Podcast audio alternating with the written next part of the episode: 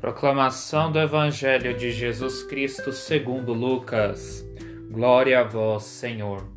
Naquele tempo, Jesus andava por cidades e povoados, pregando e anunciando a boa nova do reino de Deus.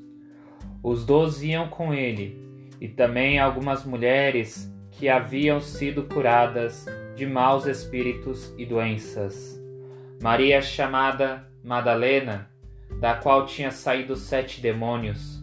Joana, mulher de Cusa, alto funcionário de Herodes.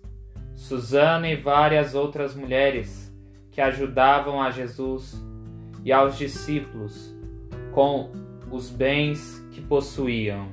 Palavra da salvação. Glória a vós, Senhor.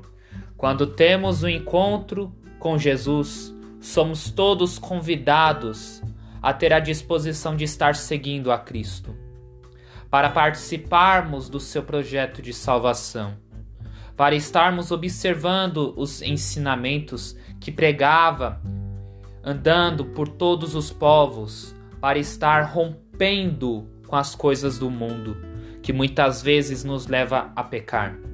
E até hoje, somos convidados a ter um encontro pessoal com Jesus para sermos seguir dores de Cristo.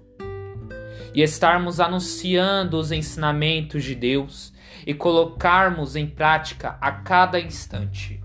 Que possamos nos encontrar com Jesus para termos a disposição de seguirmos e estarmos observando todos os seus ensinamentos.